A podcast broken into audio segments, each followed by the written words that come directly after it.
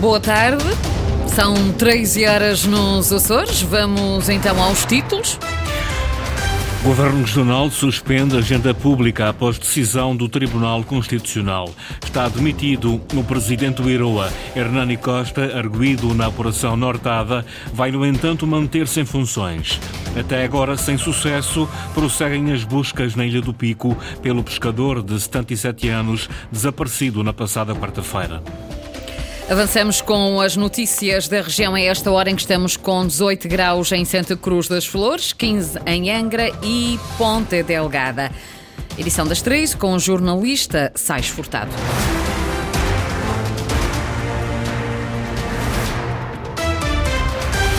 Foi rejeitado pelo Tribunal Constitucional o recurso apresentado pelo Presidente do Governo Regional no caso da queixa feita pela Comissão Nacional de Eleições ao Ministério Público. Em causa, o respeito pelo dever de neutralidade. Perante esta decisão, José Manuel Bolheiro determinou a suspensão de toda a agenda pública dos membros do Governo a partir de 21 de janeiro, data do início oficial da campanha para as eleições regionais de 4 de fevereiro. Até lá, os membros do governo só participam em ações públicas a convite de entidades terceiras. Determinei hoje a suspensão de toda a agenda pública dos membros do Governo Regional dos Açores a partir de 21 de janeiro, data do início oficial da campanha para as eleições regionais de 4 de fevereiro. Neste período, todos os secretários regionais, diretores regionais e gestores públicos irão continuar a desempenhar as suas funções sem agenda pública. O cumprimento do dever de neutralidade suscita diferentes interpretações jurídicas, de que é também o exemplo do recente acórdão do Tribunal Constitucional. Este acórdão rejeitou o recurso interposto pelo Governo Regional dos Açores da deliberação da Comissão Nacional de Eleições e do qual fomos notificados quinta-feira ontem. Respeitamos a decisão do Tribunal Constitucional da qual discordamos com os argumentos que foram expressos no recurso. O presidente do governo hoje é no Palácio de Santana, onde chamou os jornalistas para esta declaração. José Manuel Bolheiro determinou ainda a suspensão com efeitos imediatos de toda a divulgação através do portal e as redes sociais do governo das iniciativas dos membros do executivo. O presidente do IROA, Instituto Regional do Ordenamento Agrário, pediu a demissão do cargo. O pedido foi aceite pelo presidente do governo, mas Hernani Costa vai manter-se em funções até nova nomeação do Conselho de Administração. O anúncio desta demissão surge após declarações feitas ontem pelo líder do PS Açores, segundo Vasco Cordeiro, a condição de arguído na Operação Nortada não é compatível com um cargo de nomeação. O presidente do IROA é um dos arguídos no âmbito do processo Nortada, processo em que está também envolvido o presidente da Câmara da Ribeira Grande. Hernani Costa está acusado de um crime de peculato. De acordo com o Ministério Público, está envolvido no processo por causa de um pedido de cedência de betão feito pelo próprio Alexandre Gaudêncio, destinado à construção da sua habitação. Hoje, José Manuel Bolheiro, questionado pelos jornalistas, admitiu que já tinha recebido o pedido de demissão de Hernani Costa. Aquele processo não tem a ver com eh, nenhum ato de gestão em curso. Ainda assim, eh, mal se eh, foi notificado, o Dr. Hernani Costa pediu uma reunião comigo e colocou o seu lugar à disposição e eu aceitei. O entendimento do próprio e o meu entendimento foi consensual, no sentido de, pondo o lugar à disposição, aceitar a demissão do mesmo. Não podemos fazer nomeações. Este governo está impedido de fazer nomeações. A nomeação será, obviamente, nos termos da lei, já em plenos poderes, depois com uh, o, próprio, o próximo governo. Ele estará em funções até à nomeação de, de, de um próximo presidente de, do Conselho de Administração. José Manuel Bolieiro a confirmar a demissão do presidente do IROA, constituído arguído na Operação Nortada. A saída de Hernani Costa não se pode verificar de imediato, já que o Conselho de Administração do Instituto Regional do Ordenamento Agrário está a funcionar apenas com dois membros. Em março passado, Sofia Inácio saiu para a administração do Latassor e não foi substituída, o que significa que a saída de Hernani Costa, Hernani Costa faria com que a administração do Iroa ficasse sem quórum nas próximas semanas. Apesar da sua demissão, Hernani Costa vai então manter-se em funções. Logo depois destas declarações no Palácio de Santana, José Manuel Bolieiro assumiu a qualidade de candidato às eleições de 4 de fevereiro. O líder do PSD Açores visitou esta manhã o novo Centro de Saúde da Lagoa, ocasião para enaltecer o legado do governo de coligação PSD-CDS-PPM na área da saúde. Sandra Pimenta. Era o único conselho da Ilha de São Miguel sem centro de saúde. O líder do PSD, José Manuel Bolieiro, assume por isso que o legado deixado agora pelo governo de coligação valeu a pena. Nós temos agora aqui, para além das instalações, o que é mais relevante, isso sim, são mais profissionais de especialidade, mais seis enfermeiros, mais três médicos, mais uma assistente social, mais uma nutricionista, mais uma psicóloga, criação dos núcleos familiares de saúde e, eh, igualmente também, garantir mais oferta de consultas. Números que revelam uma forte aposta na área da saúde a que a coligação quer dar continuidade. Para a Ilha de São Miguel, nós temos uma cobertura da população com médico de família de cerca de 97. Aqui na Lagoa são cerca de 99%. Eu creio que estamos com este projeto político a corresponder àquela que é a grande ambição e preocupação das populações e das pessoas. A saúde em primeiro e estamos a fazer, e em particular na Lagoa, coisa que nos últimos 24 anos nunca se teve. Portanto, foi a vontade política e o sentido estratégico que permitiu que a Lagoa, o único município que não tinha centro de saúde em São Miguel, passasse agora a ter. Centro de Saúde da Lagoa com 15 mil utentes registados e que recebeu esta manhã a visita da comitiva da coligação PSD, CDS e PPM.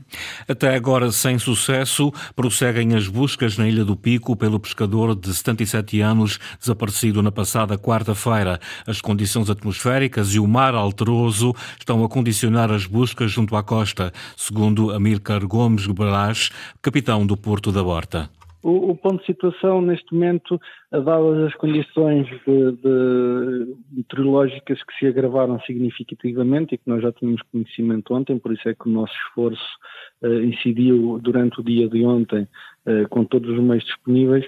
Hoje uh, apenas, apenas conseguimos ter os meios de maior dimensão, neste caso foi é o navio patrulha oceânico que estava em Ponta Delgada e que se deslocou aqui para o Pico, que está a fazer patrulha e buscas na, zona, na zona mais a norte da posição da ponta da ilha.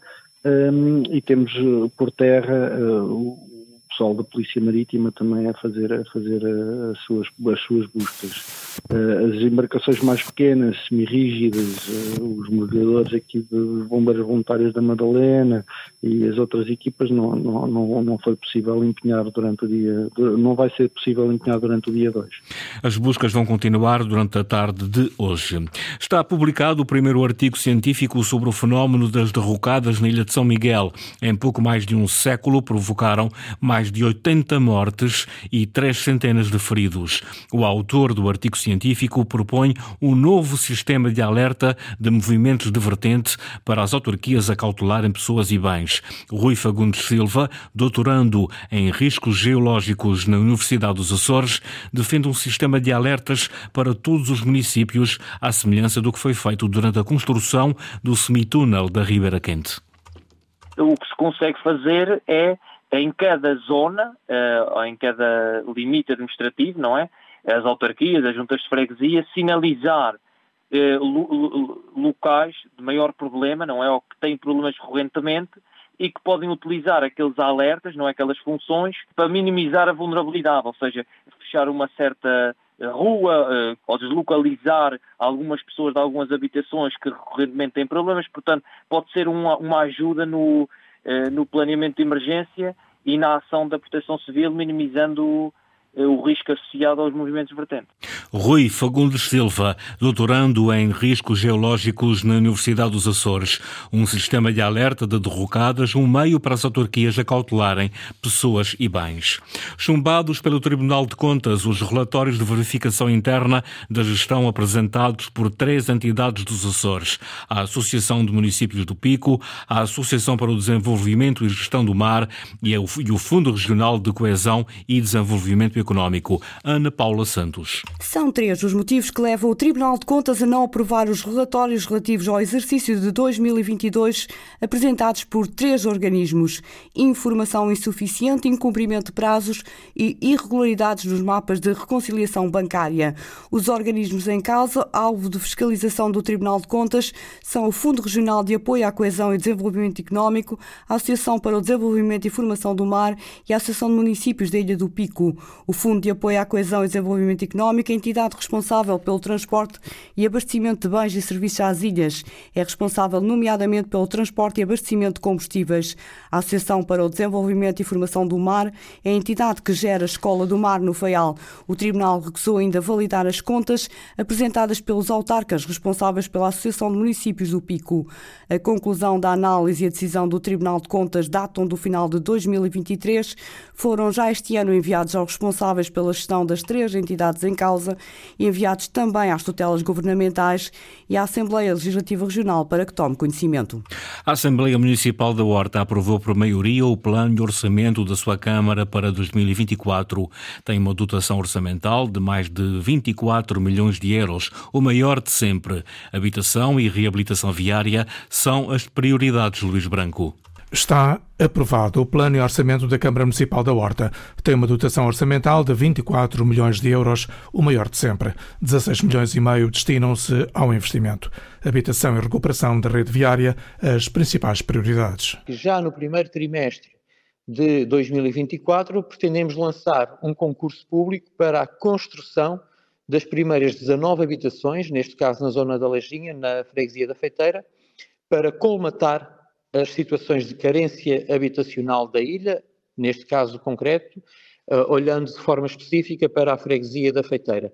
Mas estamos a, desenvolver uh, esforços para adquirir outros terrenos, no sentido de construirmos habitação também ao abrigo da Estratégia Local de Habitação. Carlos Ferreira, Presidente do município. As obras da Frente Mar e a sua componente financeira devem estar concluídas em abril. O município direciona agora atenção para o apoio à família e aos jovens. Aprovámos hoje em Assembleia Municipal uma medida inovadora na Ilha do Faial que respeita à isenção de IMT para jovens até 35 anos na aquisição de habitação própria permanente até um valor máximo de 200 mil euros. Os documentos foram aprovados em Assembleia Municipal com os votos maioritários da coligação PSD, CDS e PPM, os votos contra do PS e da CDU e uma abstenção de um dos deputados municipais do Partido Socialista. Para o maior partido da oposição, as propostas não são de fiar. Rui Santos, do PS, lembra que estas intenções já vêm de 2022 e ainda não foram concretizadas. Aponta igualmente uma taxa de execução orçamental, em sua opinião, muito baixa. Porque cerca de um terço das ações, são cerca de 50 ações, já remontam a 2022, ou seja, eram ações que a Câmara se propôs realizar no ano de 2002, não o fez, passaram, passou para este ano de 2023, também não concretizou e agora passam para 2024. Ora bem, se há este, uh, se, este número de ações não é suficiente, não é?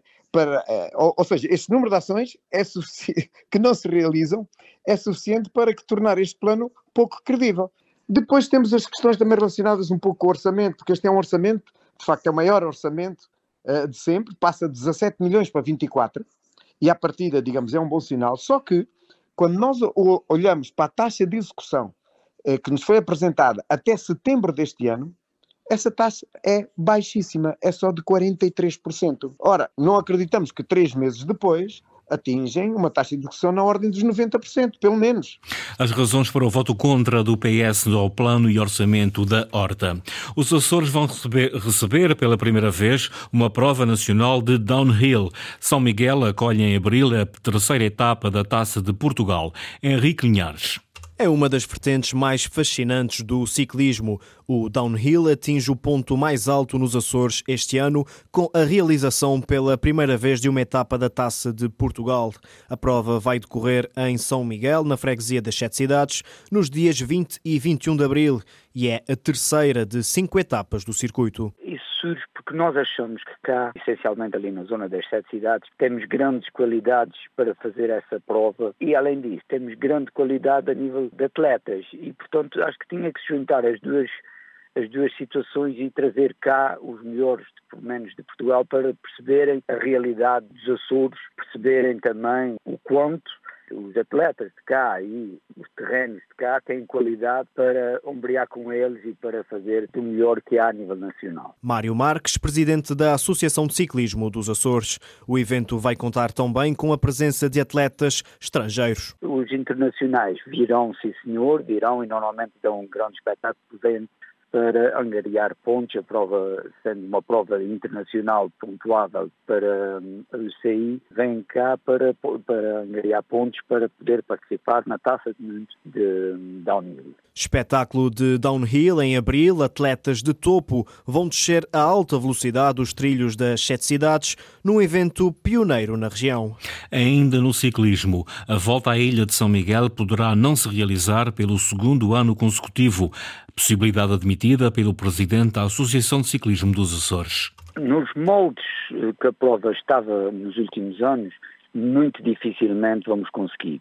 Ainda por cima, havendo a troca de assim, a troca de governo, independentemente seja quem for que ganhe as eleições, mas apanha-nos sempre numa altura muito, muito difícil. Para levar esta prova para a estrada, tínhamos que ter os apoios já garantidos em outubro. E em outubro não conseguimos nada dos apoios, não se consegue o governo entrou em colapso né? e vai ser um ano muito complicado para qualquer modalidade e qualquer uh, atividade que, queiram, que queiramos fazer cá nos Açores vai ser complicado.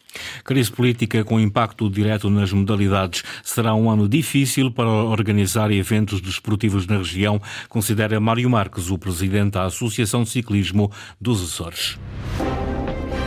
Foram as notícias da região, edição das três com o jornalista Sais Furtado. Notícias em permanência em acores.rtp.pt e também no Facebook da Antena 1 Açores.